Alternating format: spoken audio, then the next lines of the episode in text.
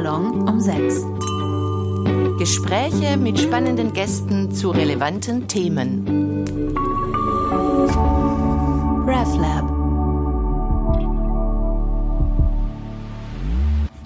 Herzlich willkommen ähm, zum Salon um 6 mit dem Rolf Probala. Ähm, viele von euch kennen ihn wahrscheinlich als langjähriger Radio- und Fernsehjournalist.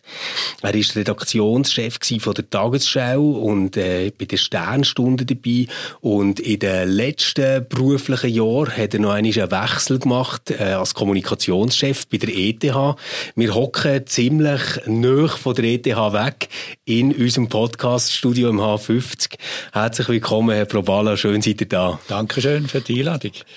Und diese seid ja da, weil ihr ein äh, ganz aufregendes Buch geschrieben habt. Das heißt aus heiterem Himmel und es geht um 16 Variationen von der Weihnachtsgeschichte. Das heißt, jetzt muss ich euch gleich mal fragen, ihr habt, ähm, glaube etwa wahrscheinlich schon 70 Jahre Weihnachten erlebt. Ähm, wisst ihr noch, was eure erste Erinnerung ist an eine Weihnachtsgeschichte? Eine erste Erinnerung an eine Weihnachtsgeschichte äh, fällt mir jetzt spontan noch eigentlich die Weihnachtsgeschichte selber ein, natürlich, oder? Also die hat man auch bei mir daheim, hat man die am Christbaum, als ich noch ganz klein war, hat man die aus dem Lukas-Evangelium vorgelesen. Später dann nicht mehr, aber das ist so die erste Weihnachtsgeschichte, die mich eigentlich jetzt sofort an Weihnachten erinnert.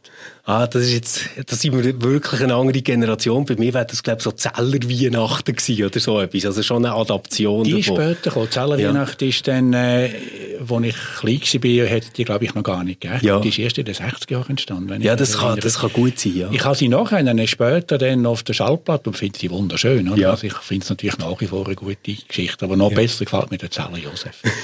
Der Zeller. Ja, jetzt habt ihr eben gerade 16 Variationen von der Weihnachtsgeschichte abgeliefert. Wie ist das passiert, dass man 16 Mal eine Ja, Weihnachtsgeschichte Betonung liegt auf äh, Variationen. Ja, das ist äh, eine lustige Geschichte. Das ist eigentlich, wie vieles in meinem Leben Zufall.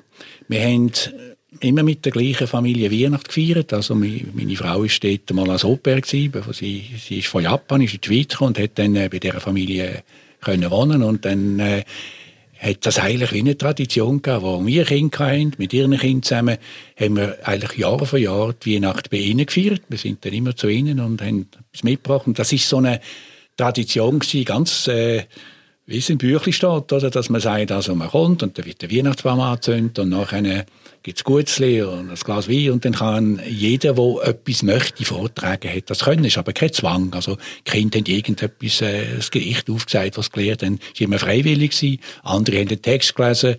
Der äh, Mann von unserer Gastgeberin, der hat einmal ganz klassisch auch noch äh, die Weihnachtsgeschichte aus dem Lukas-Evangelium vorgelesen. Und so ist das Jahr für Jahr gegangen. Und irgendwann einmal äh, ist es der Mann ist dann einmal irgendwie weg, die haben sich getrennt, aber die Weihnachtsfeier mit dieser, Familie ist immer gleich geblieben. Und irgendwann war es 1993 und ich dachte, ja, was könnte ich das ja mitbringen? Das war am Nachmittag um 4 Uhr, ich bin bei der Tagesschau da und bin äh, um die äh, 3, 4 Uhr, weil ich Frühdienst gerade zurückgekommen. Ich dachte, ja, ich könnte mal eine Geschichte schreiben. Ich glaube, ich schreibe eine Weihnachtsgeschichte. Und bin angesessen und habe gesagt, was fällt mir ein? Und dann ist mir eingefallen, ich habe an dem Tag äh, noch so ein paar Bilder zusammengeschnitten aus der Weihnachtsvorbereitungen in äh, Bethlehem. Das machen wir jedes Jahr, ja. Tagesschau, ist auch ein Ritual, oder? äh, und habe also da etwas abgeschrieben rasch. Ich hatte dann einen Wordprozessor gehabt, das dort reingehackt und das ausgedruckt und bin mit dem losmarschiert dann an dem Abend und ja. ich habe der Stadt das Lukas-Evangelium habe ich dann die Geschichte vorgelesen und dann alle gefunden, das ist aber lustig, witzig ja. und so, machst du nächstes Jahr wieder eine. Dann habe ich nächstes Jahr das gleiche Prozedere wiederholt, wieder am 4 im Nachmittag angehockt und mir etwas versucht zu schreiben.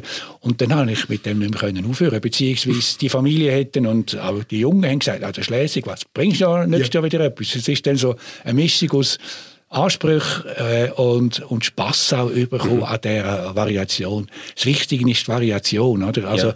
ich habe nicht jedes Jahr eine neue Weihnachtsgeschichte schreiben. Das, bisschen, das kann man auch. Ja. Aber mich hat es gereizt mit dem, äh, dem Motiv und dem Personal, das es in dieser Weihnacht gibt, oder? Für die Weihnachtsgeschichte, mit dem immer wieder neu zu spielen, das wie neu aufzustellen.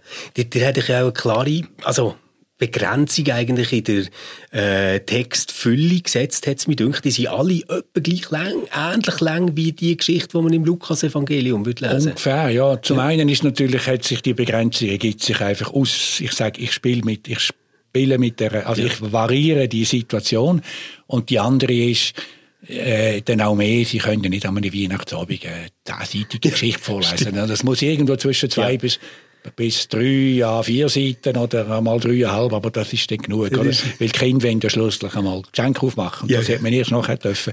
Und Hunger haben auch alle, die wollen ja alle noch zu Nacht essen. Genau. Mir ist aufgefallen, ihr habt zum Teil Geschichten drin, wo ich glaube, dass jemand, der so kleine Zeitungen liest, könnte herausfinden, in welchem Jahr dass der das hat gemacht Also wo so ein politischer und gesellschaftlicher Kontext mitschwingt, wo man denkt, ah, das ist wahrscheinlich äh, dann Es, es steht ja nachher auch immer dabei, man, man findet sie dann raus. Ähm, zum, zum Beispiel auch äh, Nahen Osten, oder, wo eine Konfliktregion ist, wo, wo ähm, vorkommt und dort ja manchmal eben dann auch so vorkommt, wie man sie aus den Nachrichten kennt und nicht nur aus der Bibel. Oder? Und auf der anderen Seite hat er aber auch äh, Weihnachtsvariationen drin, wo man gerade merkt, ah, da werden die ganz grossen Fragen verhandelt. Äh, was ist der Mensch oder so. Ähm, hat er das bewusst gemacht oder hat sich das einfach so ergeben?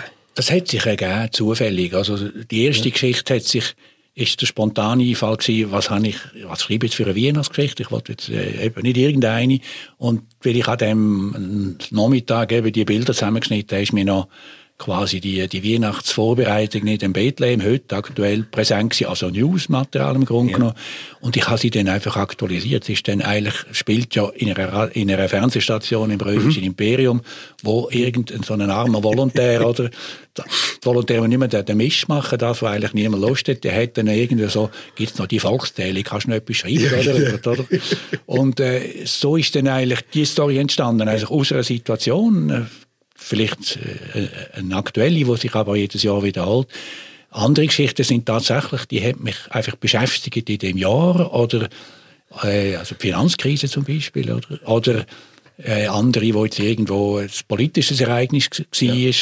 Eindeutig ist die von der, von der, von der Reise vom Bundesrat, oder? Wo genau. jetzt, äh, auch mal will, äh, ja. Weihnacht teilnehmen. Und andere sind dann eigentlich am Tisch entstanden. Also es ist immer, ja Natürlich, so im Dezember fängt das Hirn an rotieren, was könnte man machen, aber ich habe eigentlich nie etwas aufgeschrieben bis am Nachmittag um 4 Uhr. Ja. Und häufig ist dann etwas ganz anderes rausgekommen, als ich eigentlich vorher nicht gedacht habe. Ja, das hat mich eben wirklich noch Wunder genommen, wie das, wie das echt ist. Äh, dir hat es gesagt, schon Anfang Dezember hat das angefangen. Also es ist so natürlich von Jahr, also in den Folgejahren, nachdem ja. jedes Jahr quasi, genau. wie soll man sagen, die Erwartungen gewachsen sind von vielen Familien und der, der Freund, was bringt er das Jahr, ja. äh, was könnte man, was wäre denn so Motiv, oder? Mhm.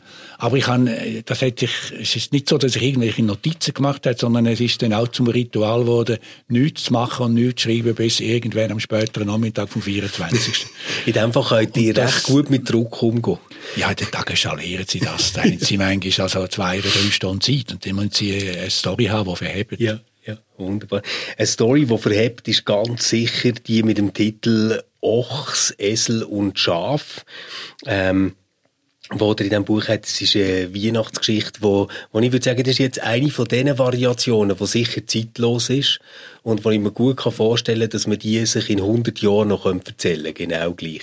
Und wir haben zusammen abgemacht, dass dir die jetzt würden erzählen ich kann sie Ihnen vorlesen, auswendig könnte ich sie nicht erzählen. Ja, ja es ist ein bisschen, wie soll man sagen, fast ein bisschen eine Parabel, oder? Wenn man genau. will. Muss ich da schnell schauen, wo die auf welcher Seite die ist, einen Augenblick. Wir haben es ja auch gemacht, aber ich habe kein Buchzeichen rein. Richtig, Seite 37. Ochs, Esel und Schaf. Dieses Jahr im Sommer fand im Stall von Bethlehem ein Treffen der Tiere statt, das beinahe die Welt verändert hätte. Esel, Ochs und eine Vertreterin der Schafe waren zusammengekommen, um das Weihnachtsfest neu zu ordnen. Liebe Freunde, sagte der Esel, Seit über 2000 Jahren liegt an Weihnachten ein Menschenkind in der Krippe. Und was ist dabei herausgekommen? Die versprochene Erlösung aller Kreaturen dieser Welt etwa? Von wegen. Es wird Zeit, dass wir Tiere Weihnachten übernehmen. In diesem Jahr muss eines unserer Kinder in die Krippe. Ochs und Schaf dickten. Und welches der vielen Tiere eignet sich am besten, die Welt zu erlösen? fuhr der Esel fort und gab auch gleich die Antwort. Ein kleiner Esel natürlich. Wir Esel tragen die Lasten dieser Welt seit Jahrtausenden. Verglichen mit dem, was wir seit Eselsgedenken auf unseren Rücken laden, sind die paar Sünden der Menschheit ein Hennenschiss. Ach was, fiel ihm der Vox ins Wort. Wir Rinder ziehen die Karren und tragen die Bürden dieser Welt schon viel länger als ihr eingebildeten Esel. Wir tun dies verlässlich und ergeben und schenken den Menschen auch noch unsere Milch. Jetzt meldete sich auch das Schaf zu Wort. Der Erlöser muss nicht die Lasten der Welt tragen, im Gegenteil, er soll die Welt von dieser Bürde befreien. Dazu bedarf es Sanftmut und der Bereitschaft, Opfer zu bringen, wie wir dies als Schafe seit Jahrtausenden gewohnt sind. Zudem steht ja schon in der Heiligen Schrift, seht das Lamm Gottes, das hinwegnimmt die Sünden der Welt. Nehmen wir das heilige Wort also beim Wort. In die Krippe muss ein Lamm. So stritten sie noch viele Tage hin und her und konnten sich nicht einigen. Keines der Tiere wollte nachgeben, und so beschlossen sie schließlich, andere Tiere um Rat zu fragen. Der Esel wandte sich an das Huhn. Dieses scharrte nachdenklich im Sand, wackelte mit dem Kopf und meinte dann, ihm als Huhn sei es gleichgültig, Wurst wollte es nicht sagen, das erschien ihm unpassend, wer da in der Krippe liege. Mit der Welterlösung habe es nichts am Kamm und am Anfang sei, am Anfang sei sowieso immer das Ei. Und dann sei es als Huhn im Heilsgeschäft ja bereits ausgelastet und mit seiner wichtigen Rolle an Ostern. Der Ochs versuchte es beim Frosch. Er brachte ihm ein paar fette Fliegen in der Hoffnung, der Frosch setze sich für ein Kalb in der Krippe ein. Aber der Frosch ließ sich nicht bestechen. Er schluckte die Fliegen genüsslich hinunter und meinte dann, die Erlösung der Welt sei aus der Froschperspektive kein Thema. Vielmehr beschäftige ihn als Frosch die entscheidende Frage, wer bis zum jüngsten Tag all die Frösche küsse, auf dass sie endlich prinzen würden. Das Schaf nahm alle seinen Mut zusammen und machte sich auf den, auf den Weg zum Löwen. Der hörte sich die Geschichte an, gähnte und brüllte das Schaf dann an, man solle ihn als König der Tiere nicht mit solchen Lappalien belästigen. Die Welt sei erlöst, wenn sie gefressen sei und damit basta. Es wurde Dezember und Esel, Ochs und Schaf hatten sich noch immer nicht auf ein Tierkind in der Krippe festlegen können. In ihrer Not wandten sie sich kurz vor Weihnachten an die Schlange. Sie gilt als weise, erfahren und besitzt einen Sinn fürs Praktische. Die Schlange seufzte tief, züngelte heftig und sagte, nach kurzem Nachdenken, sie wolle mit der ganzen Heilsgeschichte nichts mehr zu tun haben. Man hat mich im Paradies schon einmal reingelegt. Seither wird mir unterstellt, ich hätte das Böse in die Welt gebracht. Ich rate euch, haltet euch aus dieser Welterlösungsgeschichte raus und lasst den Herrn selbst mit seinen Problemen fertig werden. Und so kommt es, dass auch in diesem Jahr wieder ein Menschenkind in der Krippe liegt.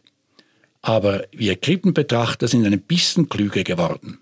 Jetzt wissen wir nämlich, warum Esel, Ochs und Schafe auf den Weihnachtsbildern so betreten in die Krippe blicken. Sie sind uneins und streiten sich noch immer, welches Tierkind nächstes Jahr als Christkind in die Krippe kommen soll. Wunderbar, vielen Dank. Das Problem am Anfang von dieser Geschichte wird aufgeworfen, jetzt ist er seit 2000 Jahren in dieser Krippe und äh, die Welt ist immer noch nicht erlöst. Ich glaube, das wird auch das Jahr nicht anders. Äh, sie wird wahrscheinlich unerlöst bleiben. Jetzt habe ich mir überlegt, ihr seid ja auch Ethnolog und hat durch das sicher einen geschulten Blick auf unsere Gesellschaft. Was sind das für Geschichten, die wir uns Jahr für Jahr wieder erzählen? Brauchen wir die? Warum funktionieren sie und was sollten wir mit ihnen machen? Also das mit der Erlösung würde ich jetzt noch nicht ganz aufgeben und vielleicht brauchen wir eben wegen den Geschichten. Also ich glaube, das ist dort auch im Vorwort von dieser von dem Buch denkt, wenn ich um einen theologischen äh, Verlag darf publizieren muss ich da ein bisschen Hände und Füße, was ich im Vorwort schreibe. Und habe dann äh, eigentlich so ein bisschen als, wie soll man sagen, noch so ein bisschen als theoretischen Boden dazugegeben. Es gibt dann äh, verschiedene Theorien zur Kommunikation. Es gibt einen Kommunikationstheoretiker, der sagt, im Grunde können wir Menschen nur über Geschichten kommunizieren. Und die Welt ist so komplex und wenn wir uns wenn einige, wie wir uns jetzt organisieren, also man muss sich die ersten Menschen vorstellen, die müssen irgendwo sich über etwas verbindlich festgelegt haben, dann haben sie das möglicherweise über Geschichten gemacht. Also man erzählt sich etwas, wo man eben es bildet und wo nachher alle miteinander die Geschichte teilen. Also wo sie sagen, das ist etwas Gemeinsames. Mhm. Das ist das, was uns äh, verbindet. Also im Grunde ist Kultur, oder? Mhm. Das, was der Mensch unterscheidet vom Tier, dass wir, wir wissen zwar nicht so genau, das Tier nicht auch haben, aber ist im Grunde, dass wir uns über gewisse, über, über eine Kultur einigen und wir sagen, das ist für uns verbindlich, daran glauben wir. Ja. Und das ist eigentlich, das findet sie in allen Kulturen. Das, äh, was mich neben der Ethnologie immer noch was, Ethnologie mich immer das Fremde fasziniert. Wie gehen andere Kulturen um mit den grundlegenden Lebensfragen, die wir alle haben als, als Menschen. Und da gehen sie auf ganz unterschiedliche Art und Weise um. Oder? Das geht bis zu der Rolle, wie, wer, ist, wer hat Macht etc., wie, wie organisiert man das äh, eben bis zu der Geschichte, die man sich erzählt. Und äh, wenn Sie, es gibt auch eine, eine, historische Dimension in der Ethnologie. Also wenn Sie, Sie können äh, das Römische Reich zum Beispiel auch unter ethnologischen Gesichtspunkt anschauen, das ist hochspannend. Und da mhm. schauen Sie so quasi Kultur, ja, historisch drauf. Oder? Und von daher finde ich immer, es braucht Geschichten. Also wir müssen Geschichten haben, weil ich kann mir vorstellen, dass sonst die Welt abstrakt ist. Wir können, es ist einfach zu viel. Wir können das nur, nur Geschichten können Komplexität einfahren. Das ist ja der äh, Bestseller-Autor Harari, ähm, hat ja genau das so stark gemacht im Homo Deus, aber auch im Buch davor, dass er eigentlich sagt, ja, was uns von den Tieren unterscheidet, ist, dass wir Geschichten erzählen und seine Idee ist ja quasi, dass Geschichten ganze Kulturen und letztendlich eigentlich die Welt organisieren. Jetzt, äh, das ist ein sehr plausibler Blick, glaube ich, auf, auf Gesellschaft und wie sich Fortschritt entwickelt. Ähm, auf der anderen Seite haben wir aber ja auch so eine Gegenbewegung, dass es eigentlich so wirklich verbindliche Geschichten gar nicht mehr gibt. Ja, wir haben vielleicht ein bisschen babylonische Zustände, oder? Es ist das alles, sich alles auseinander dividiert, oder? Das ist jetzt lustig, ihr, ihr beschreibt es gerade wieder mit einer Geschichte. Ja, genau. Oder? es ist natürlich, ich finde das, ich finde einfach, die Bibel hat, also ich bin nicht mhm. jetzt im engen Sinne ein religiöser Mensch, aber das ist ein Fundus von Geschichten. Mhm. Und, äh, dort ist ja, da kommt der Konflikt, gut, dort ist es eine Strafe Gottes, oder? Wegen der Überheblichkeit. Aber im Grunde genommen können die nicht mehr schnurren miteinander, oder? Ganz genau. einfach. Sie können sich nicht mehr erzählen, es ist nicht mehr verbindlich. Und das ist schon eine Tendenz heute. Ich finde jetzt nicht nur, wenn man das jetzt anschaut, in den grossen äh, Machtkonflikten, also die Chinesen erzählen sich andere Geschichten, oder? Und sie haben eine andere, also mit ihnen müssten wir uns über, über Geschichten einigen wieder. Mhm. Was ist denn eigentlich, was sind denn verbindliche Geschichten, oder? Was, was, was verbindet uns? Mhm.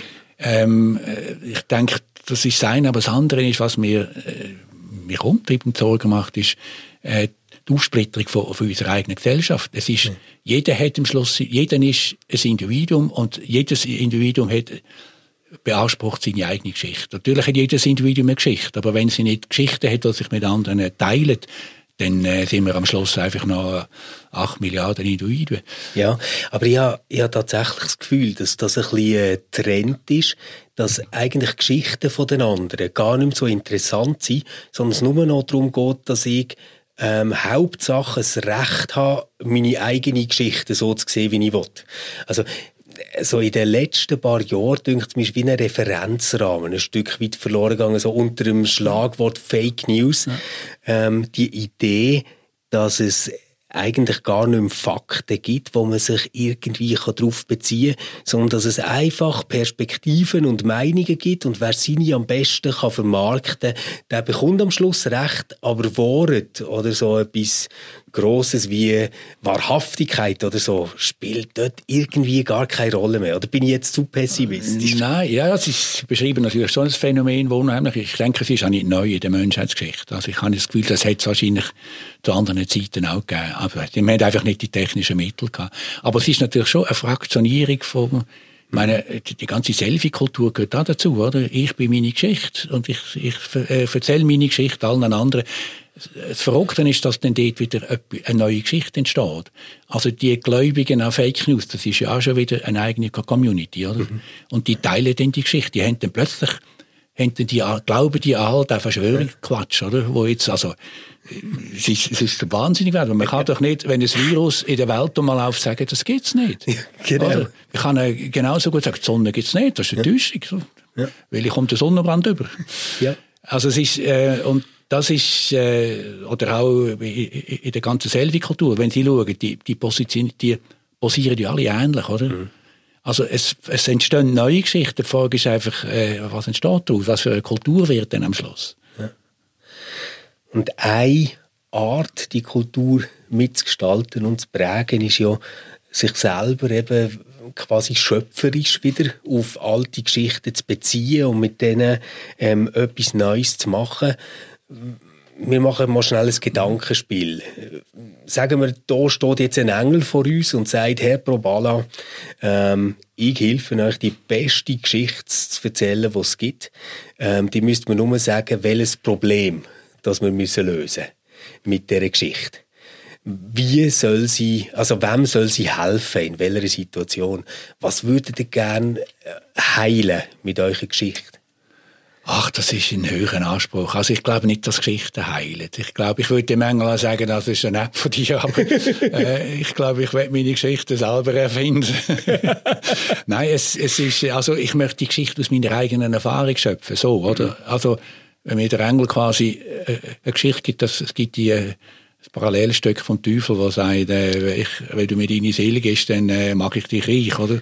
Okay. Äh, es, aber ich denke, Geschichten, ich glaube, man muss die, also, wir haben so viel Menschheit, also, Menschheit hat so viele Geschichten und wir sind jetzt in einer europäischen Kultur, die Weihnachtsgeschichte ist jetzt eine, wo man, ja, darum habe ich jetzt auch gerne gespielt mit, mhm. mit der Weihnachtsgeschichte, weil sie, sie, sie animiert zum Nachdenken, sie animiert eigentlich auch äh, zum, wie neue, wie neue Sachen zu formulieren. Vielleicht entstehen dann so daraus auch neue, neue Einsichten und neue Ansichten, indem man mit diesen Geschichten spielt, wo andere sagen, das ist aber lässig, das teile ich. Oder? Mhm. Also das Geschichte ist, Geschichte, ich gebe das wie weiter, wenn ich ein Geschenk oder, oder, oder ein Ball sage, schau, ich habe jetzt die Geschichte so geschrieben, was mein Und sie sagen ja, interessant ist, das regt offenbar an, so ja. Denken. Vielleicht spielen andere dann auch mit dieser Geschichte kann sein, dass Leute finden, das ist äh, blasphemisch, man kann doch nicht so umgehen mit Geschichten.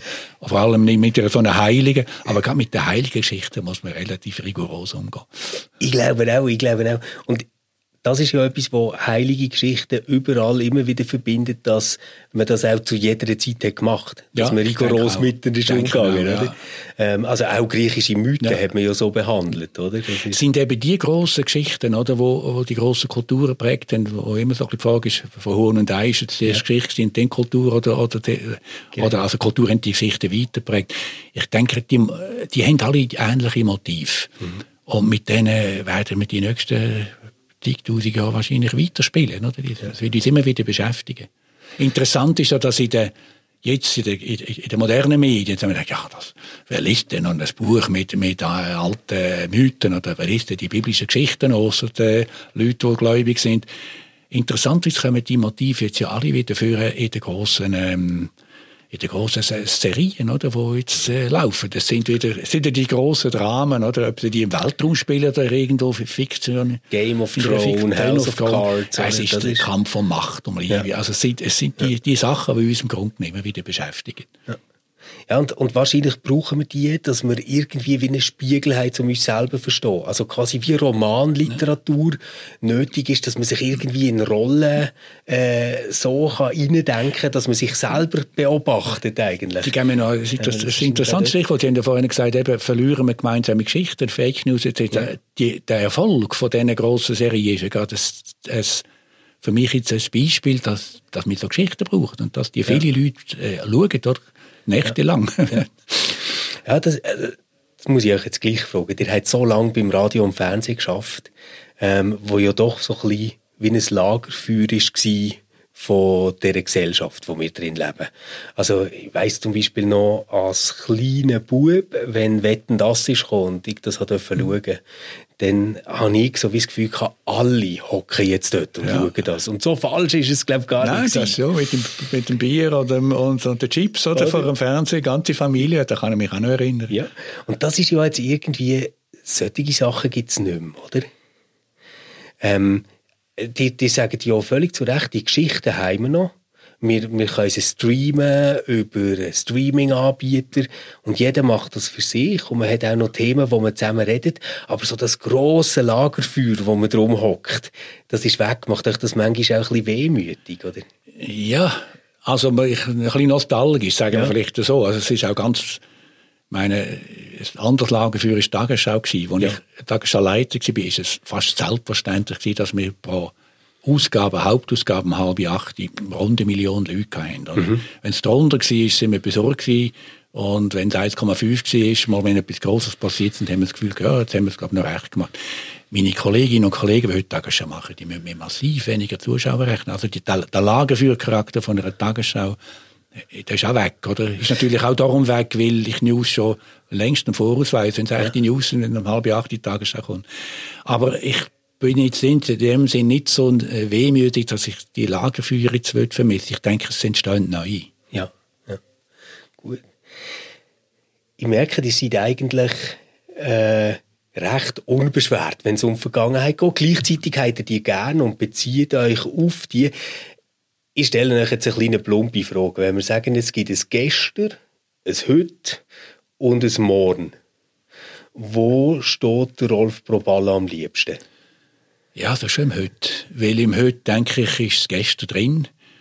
Äh, also es gibt kein Heute ohne ein Gestern. Oder? Ich finde, äh, wir sind unheimlich, das ist auch meine Faszination für, eigentlich für, für Geschichte schon immer gewesen, dass ich äh, das Gefühl habe, was früher passiert ist und weiter zurück auch, äh, das prägt unser Leben heute. Also wir sind, es gibt wie eine Kontinuität zwischen dem, was viel, viel früher passiert ist, früher passiert und ist irgendwo wie kristallisiert in uns. Und wir nehmen das mit und das bestimmt auch nachher Zukunft. Jetzt, jetzt muss ich gleich schnell nachfragen, nur zum sicher sein, dass ich euch richtig verstehe. Die meinen nicht etwas, was früher in der eigenen Kindheit einfach nur passiert ist, sondern zum Beispiel auch etwas, was im Mittelalter passiert ist. Also das mit der eigenen Kindheit ist natürlich das ganz, ist ganz logisch, das genau, ist präsent. Oder? Nein, ich denke eben, dass wir äh, aus, aus vergangenen Jahrhunderten, aus der Erfahrungen, mhm. also aus der früheren Kultur, dass wir da wie Sachen mitnehmen, die in irgendeiner Form wir jetzt, also das ist jetzt nicht metaphysisch, sondern es ist präsent in unserem, unser Leben ist schon prägt von dem, oder? Ja. Äh, wie, und das spielt wieder eine Rolle für, für die Art und Weise, wie wir, wie wir heute sind. Also quasi wie, äh, ja, kulturelles Gedächtnis wäre jetzt vielleicht der falsche Begriff, oder? Wie Gedächtnis tönt, so wie man will sich erinnern, aber vielleicht so quasi wie ein kulturelles Unterbewusstsein oder so. Ich denke, es gibt so etwas wie ein Menschheitsgedächtnis. Und ja. das ist bei uns irgendwie, also nicht in den Gen, vielleicht ist das irgendwo, ich weiß nicht, also es ist nicht so, dass das erblich ist, sondern das sind das sind die Sachen, wo, wo, wo wir mitnehmen, das als Erb, als, als Rucksack oder, oder ja. Irgendwo in einem äh? Und das ist, äh, sie ich denke, das auch gar nicht so sehr individuell, sondern wir nehmen das mit als Kultur. Das Mittelalter ist natürlich, ist bei uns noch in sehr vielen Punkten ist das, ist das noch präsent. Antisemitismus ist natürlich etwas, was stark im Mittelalter. Es ist immer noch da. Es ist unglaublich, dass das wieder aufpuppt, oder? Plötzlich ist das, kommt da wie so aus einem Sumpf, kommt da wieder so eine Blase raus, wo man denkt, das ist längstens überwunden. Ja. Also auf äh, negative Seite, aber auch andere. Ich denke, wir sind enorm prägt von der Antike. Das sind Menschheitserfahrungen, glaube ich, wo wir wie mittragen als Erb und da damit natürlich die Frage stellen, warum gehen damit auch eine Chance oder eine Hypothek für unsere Zukunft. Das bringt mich gerade auf einen spannenden Gedanken, wenn man sich Geschichte denkt und man denkt sie jetzt von der Antike bis heute dann kann man ja einfach versucht sein, so quasi ein lineares Geschichtsverständnis zu haben und das Ganze so als eine Fortschrittsgeschichte irgendwie wahrzunehmen. Also so, am Bettler heute geht es besser als äh, vor 300 Jahren oder irgendwie so etwas. Oder? Also das wäre ja so, es ist jetzt wirklich extra flapsig ja. nur zum so äh, charakterisieren. Die andere Idee, wenn man jetzt an Antisemitismus denkt, könnte man auch das Gefühl haben, dass Geschichte gar nicht etwas ist, wo linear auf irgendein Ziel zuläuft, sondern dass es prägt ist von, von lauter Sachen, die sich ständig wiederholen. Also immer wieder, wenn wir Krisen und Unsicherheiten haben, dann kommt der Antisemitismus wieder äh, und, und feiert frohe Urstände. Oder? Also es ist so, wie, wie seht ihr das? Ja, ich glaube, was, was, was ein Fortschritt gibt, also man so quasi wie linear kann beobachten, das ist in der, in der Wissenschaft und Technologie. Da haben wir klar eine Linie, wo eigentlich, wo man immer mehr können. Oder, also meine, es ist erstaunlich, was, was man in der Antike fertig braucht, wenn man denkt, äh, Pyramiden bauen, oder, oder was, oder viele Fragen, die sich Philosophen im, in Griechenland und in, im Römischen Reich beschäftigen, den oder auch schon vorher, äh, die sind top, top aktuell. Die sind immer noch nicht beantwortet. Oder, oder man, man denkt immer noch nach. Aber so in der, also technologisch ja, wirtschaftlich kann man sich streiten, ob das, der Harari schreibt, wir wären besser Sammler und und Jäger geblieben, oder? Das wäre uns vielleicht, wir wären glücklicher, als äh, wenn wir, äh, der, der eigentliche Sündenfall für ihn ist, dass man angefangen hat, Sessat werden und Ackerbau und Viehzucht betreiben. Äh, das weiß ich jetzt nicht so recht. Also es geht uns sicher materiell besser. Wir wissen auch vieles. Viele mehr, Menschen haben sehr viel mehr Chancen heute, das muss man auch sagen. Aber äh, ein linearer Fortschritt generell, ich denke, wir sind, wir beschäftigen uns, seit uns gibt es, seit und das war eben bis 400'000 Jahre zurück oder in den letzten 5'000, 6'000 Jahren Kulturgeschichte. Äh, es beschäftigt uns immer die gleichen Fragen. Wir, von daher gibt es eine Kontinuität vom Menschsein, wo, wo, wo wir nicht anders sind als unsere Ur Ur Urgroßväter. Und auch, das ist dann eben, äh, da kommen wir auf die Frage von der Erlösung. Wenn Sie Erlösung verstehen, dass wir eigentlich ein bisschen gescheiter werden, oder, oder dass wir die Fragen besser beantworten, vielleicht wäre das die Erlösung. Das wäre die Lösung. Vielleicht, ja. Dass wir einfach, also auf eine andere Art umgehen, oder? Dass man mhm. Machtfragen zum Beispiel, oder? Dass die einen die anderen unterdrücken, dass man das vielleicht noch einmal überwindet. Das, aber vielleicht ist das auch eine Eigenschaft für uns, wo wir, vielleicht ist der, ist der Lösung einfach die, dass wir besser umgehen können damit. Ja, ja. Oder der Umgang mit der Natur, das ist jetzt ja nicht etwas, also seit der Mensch natürlich da ist, macht er, äh, ja, ist eine Belastung für die Natur. Jetzt hat es Kulturen gegeben, das sage ich als Ethnologe, die haben das einfach geschickter gemacht, oder? Die haben das Gleichgewicht gefunden. Auch ihre ganze Philosophie. Jetzt sind sie vielleicht weiter gewesen als mich heute. Wir sind jetzt heute verzweifelt am Suchen. Und irgendwo läuft da die Sanduhr ab, oder?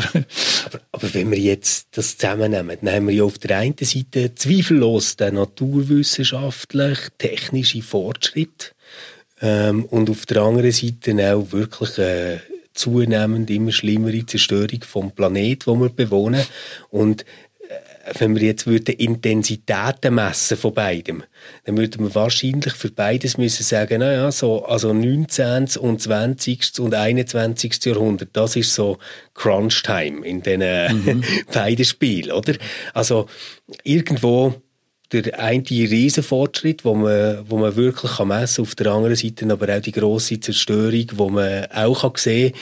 Wo oft zum Teil mit der Technologie möglich ist. Wo genau mit den Technologien also möglich ist. Ja das ist im, im wahrsten Sinn des Wortes ein zweischneidiges Schwert, oder häufig ja. technologischen Entwicklungen. Jetzt, jetzt könnte man ja aber trotzdem so ein bisschen ähm, äh, äh, innere Wett irgendwie abschließen und sich fragen, die, die jetzt dort oben hocken oder ETH, nicht weit von uns weg, werden die mit ihren Technologien die Schäden, die die Technologien angerichtet haben, schneller lösen, als dass wir unsere Grundlagen kaputt yes. haben? Oder braucht es ein ganz anderes Verhältnis gegenüber der Welt? Also ich glaube, äh, der Anspruch wäre einfach zu euch und die würden das auch vor sich weisen mit Recht. Sie machen ja keine Entscheidungen, oder? Sie bringen einfach jetzt Lösungsvorschläge und alle sind jetzt, also Corona ist ein Beispiel, was man dann plötzlich an, an, an Hirne und an, an, an, an Wissen und an Technologie kann in Bewegung setzen, wenn es wirklich als, als, als Lebige geht. Da ist plötzlich die ganze Welt einig gewesen, oder? Also, gut, es gibt sofort wieder Konkurrenz, oder wer, wer schafft es und wer verdient am Schluss. Aber äh, die Entscheidungen müssen wir, also macht Politik am Schluss, also eigentlich wir. Mhm. Einmal mindestens in den demokratischen Staaten. Äh, und da muss man jetzt auch noch ein bisschen fairerweise sagen, äh, je komplexer das ist, desto länger geht es. Also wir können jetzt nicht einfach aussteigen. Das ist völlig klar, oder? Also das ist nicht, dort bin ich ein bisschen pessimistischer, oder? Dass ich sage, die, der Supertanker anzuhalten, da, da gibt es einfach eine Gesetzmäßigkeit. Bis mhm. dann mal überhaupt auf dem Tempo Null ist und nachher nicht den Kurs gewechselt hat, äh, ich weiß nicht, dann ist der Eisberg längstens unter dem Bug. Ja. ja. Ihr habt vorher so ein Bild von Geschichte, von Menschheit, von Kultur gezeichnet, ähm, wo irgendwie zusammengehört. Wo alles irgendwie auch miteinander verbunden ist. Der hat es nicht metaphysisch gemeint, sondern ich, ich habe es nachher probiert mit dem Begriff kulturelles Unterbewusstsein ja. oder so. Jetzt nimmt mich sehr wunder, als was seht ihr euch in dem Sinne als Einzelperson? Also ist der Rolf Probala jemand, der irgendwann einfach aufgeploppt ist in dieser Geschichte, seine Jahre hat gehabt, wo er hat Teil sein quasi von dem Ganzen. Und nachher taucht er quasi als Einzelfigur wieder ab und ist ein kleines, kleines Element von dem ganzen kulturellen äh, Unterbewusstsein, das die Welt anhäuft? Oder äh, ist das etwas, das wiederkommt? Oder wie, wie, wie denkt ihr euch das? Wie? Auf die Antwort habe ich Ihnen, auf die Frage habe ich Ihnen eigentlich geantwortet. Natürlich bin ich irgendwo von diesen zig Millionen, Milliarden Menschen, die jetzt auf, auf der Welt gekommen gegangen sind, irgendwo ein Tropfen im Meer, oder? Das sicher. Und, und äh, aber ähm, die Frage eigentlich, äh, was ist der Sinn vom, vom Mensch, oder? Und was ist der Sinn vom menschlichen Leben? Das ist, glaube ich, etwas, wo äh, da habe ich äh, eigentlich keine eindeutige Antwort. Ich, ich weiß es einfach nicht so genau. Wahrscheinlich ist der Sinn äh, von einem Leben, am Ende vom Leben etwas verstanden zu haben. Mhm. Also für, für, mich jetzt auch privat ist eigentlich, oder persönlich ist eines von der, von der grössten Befriedigungen, wenn ich mich mit etwas beschäftige und sage, aha, jetzt habe ich es kapiert. Also ja. das Lehren, ich habe immer sehr gerne gelernt, etwas Neues erfahren. Und ah, jetzt, jetzt geht mir plötzlich ein Licht auf und ich sehe plötzlich, das ist ja dreidimensional oder fünfdimensional, das ist nicht, nicht nur eine, oder das hat 15 Farben, aber nicht ja. nur zwei, oder? Ja. Also das finde ich, ist das eine und das andere ist vielleicht einfach, ähm, vielleicht ganz simpel, es, wie heißt das so schön? Also, ich finde man ja häufig quasi ein, ein ausgeglichenes Leben zu führen. Oder? Also ein, äh, ähm, ja, ein, ein Leben, wo sie das Gefühl haben, sie sind einigermaßen im Gleich mit, mit sich und, und, mit sich selber und der Umwelt. Und das ist schon schwierig genug. Die, die, die sind jetzt hoffentlich noch ein Rechtsstück äh, von dem weg, dass das Lebensende kommt. Und gleich, also auch ich, äh, wo, wo jünger bin als, als dir, denke schon manchmal über das nach, dass das irgendwann kommt. Und ich, das, ich merke, dass ich das nicht so gelassen äh, sagen, wie dir das jetzt sagt. Für mich ist das etwas, was mich sehr, sehr stört, dass, dass ich mir denke, jetzt habe ich so viel gelernt, so viel mitbekommen, solche Erfahrungen gemacht und das wird ja immer noch mehr und dann, zack, kommt der Moment und jemand knipst das Licht ab. Ja, das vielleicht, ist, äh, für mich also wenn ich jetzt als äh, jemand mal reden sehe, was mich natürlich faszinieren würde, wäre, oder? Wenn sie quasi alles, was sie jetzt in ihrem Hirn haben, an, ihr, an, an ihrem Leben, das könnten ab, absuchen auf eine Festplatte oder ja. digital. Also die hätten alle Menschheitserfahrung werden irgendwo neu gesammelt und alle, alle persönlichen Lebensgeschichten wären da. Vielleicht ist das das nach unserer, vielleicht ist, das die Masse, die an, an. Kultur weitergeht, oder in irgendeiner Form. Weil Mhm. Bei bin, was ich meinen Kindern erzähle, etc., das, das, das geht über an die Kinder. Ich kann mich erinnern an das, was mir meine Großeltern vor allem mitgegeben haben. Mhm. Das ist irgendwo da. Also insofern lebt man vielleicht weiter. Aber ähm, gut ausknipsen würde ich in ihrem Alter jetzt also auch nicht unbedingt mit Begeisterung. Das stört einem, man möchte nicht jung sterben. Oder? Ah nein, also das Aber sowieso so, es geht natürlich mit dem Älterwerden kommt das unweigerlich und, ja. und ich würde jetzt nicht sagen, ich sei da gelassen. Oder? Ich, bin, äh, ich merke einfach, dass es vorne kürzer wird als das, was hinten ist. Ja. Und ähm, natürlich fragt man sich dann, äh, ich glaube, die meisten Menschen, äh, die wettet einfach einen, einen angenehmen Tod. Also, mhm. Aber, aber ähm, sonst, dass man äh, jetzt, ist mit dem muss man leben können. Ja. Gut. Ihr habt vorher gesagt, das kulturelle Gedächtnis, also etwas, wo, wo wächst, wo man anhäuft. Man könnte jetzt das natürlich so in eine transhumanistische Idee tun. Ich glaube, ihr habt es eigentlich mehr kulturell gemeint, mhm. oder so etwas wie kulturelle Lernprozess. Gleichzeitig gibt es ja aber in der Geschichte auch immer wieder äh, krasse Rückfälle, Barbarei. Äh, also das muss ich nicht am Tagesschau-Redakteur ja, also erklären. Das bewegt. Das ist, ist unglaublich. Ich habe zwei in meiner Zeit als, als Tagesschau-Leit oder als Tagesschau-Journalist, also ich bin alles in allem zehn Jahre bei Tagesschau gewesen, zwei große Konflikte erlebt, die mich eigentlich schon getrieben haben. Das eine ist der, der, der Jugoslawien-Konflikt, wo ja. Jugoslawien auseinandergefallen ist. Das ist für, wenn Sie heute mit, mit jungen Leuten aus Serbien oder aus, kürzlich mit einem jungen also Jung, der ist etwa 40 aus, aus Kosowo, für den ist der Kosovo-Krieg schon, der, der ist damals 12 gewesen, oder? Mhm. Das ist Vergangenheit. Also, das ist für ihn anders, als das für mich ist. Aber die, die Barbarei, die in Jugoslawien aufgebrochen ist von einer, von der Bevölkerung, wir haben viele Jugoslawen als Gastarbeiter in der Schweiz gehabt, das sind Ärzte das sind Schau auf dem Bau, es sind aber auch Leute Physiotherapeuten, also Leute mit einer guten Bildung, oder? Das Gefühl hat, die kommen von einem zivilisierten Land, sind interessant, dass das über Nacht kippt und die sich umbringen wie, wie, wie, ja, also fast wie im Dritten Reich, oder? Unglaublich, mit Völkermord. Und etwas anderes habe ich erlebt in Ruanda, also nicht der Bürgerkrieg selber, ich bin jetzt kurz ein paar Monate vor dem Bürgerkrieg in, in Ruanda gewesen. Mhm. Und das ist auch unglaublich, mit welcher Brutalität plötzlich die eine Bevölkerungsgruppe die andere umgebracht hat, auch massakriert, oder? Also es ist, äh, da fragt man sich dann schon, wie ist das möglich? Also wie kann man dermaßen zurückgehen in ein, in ein Verhalten, das man eigentlich nicht mehr würde erwarten im 21. oder im 20. Jahrhundert? Und was würdet ihr sagen, wie, wie ich weiß es nicht. Möglich? Ich kann, es gibt eine Erklärung, also ich habe mir dann lange gefragt, wie ist das möglich? Und gerade in Jugoslawien haben wir gesagt, da sind eben, man hat die ganzen Gräueltaten aus, also die ganzen Auseinandersetzungen, die die Völker dem Balkan hatten, nachher eigentlich der Zweite Weltkrieg, oder, wo, wo Gräueltaten auf beiden Seiten, auf der, auf der kroatischen auf der serbischen passiert sind und auf der albanischen noch einmal, oder, äh, die hat man wie, wie verdrängt, man hat das nie aufgeschafft. Und das ist dann natürlich wie ein Gift, das irgendwo weitergeht. Und da sind wir wieder beim Kulturellen. Ja. Man hat das und mit, beim Unterbewusstsein. Und bei den Geschichten. Man ja. hat wahrscheinlich, ich kann mir vorstellen, dass man die Geschichte immer so subtil weiterverzählt. Ja, mein Großvater, furchtbar, oder? Die, die Sauhunde, oder? Die haben äh, damals brutal. Und das, und denen müssen wir es mal zeigen, das ist dann wie so, wie so ein Bodensatz. Ja. Geht das von Generation zu Generation weiter. Und wenn dann mal irgendwann jemand genügend äh, da aufschwemmt, und das machen ja Populisten gerne, die schwemmen die im fiesen Bodensätze auf, wie der Antisemitismus und andere ja. rassistische oder schlechte Erfahrungen, die plötzlich aufkommen, dann wird es natürlich gefährdet. Dann gibt es sehr trübe. Genau. Und das ist, ich vermute, das ist eine Erklärung dafür. Ja. Aber wir, äh, ja, wir sind nachtragend. Das gehört auch zur Kultur. Hm. Würdet ihr sagen, wir sind im Moment in einer eher dunklen Zeit, was das angeht? Oder glauben die eher, ja, wir sind dort einfach ein bisschen, wie, wie soll ich sagen, aufmerksamer geworden und nehmen das empfindsamer wahr, so eine Bedrohung durch Populismus und durch äh, vielleicht das Schlechte auch in unserer Kultur?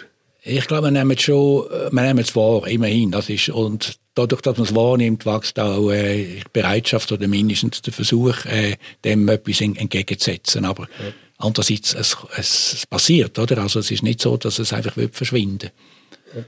Das ist natürlich ein anderer Punkt, ein bisschen detailliert. Es ist, hat man, ist es so, also was, was man beim Trump ja muss sagen, und das ist auch wahrscheinlich ein bisschen ein Vorwurf an die Elite, das gilt auch für uns. Oder? Sie sind natürlich, das ist dann eine Schicht, wo, wo profitiert. Und da gibt es immer diejenigen, die machen Zweite. Jetzt in der Schweiz haben wir das bis jetzt immer noch geschickt aufgefangen. Wir haben auch ein Bildungssystem, wo auch junge Leute, Sehr die begabt sind, ist auch, ja. aber jetzt halt nie, nicht äh, mit dem goldenen Löffel und dem Akademikervater groß geworden sind. Wenn die wirklich, wenn man die entdeckt und denen hilft und die auch wollen, dann haben die eine Chance. Es gibt soziale Mobilität. Wenn es das natürlich nicht mehr gibt äh, und eine Verliererschicht kommt, oder, dann, äh, dann wird es hochgradig gefährlich.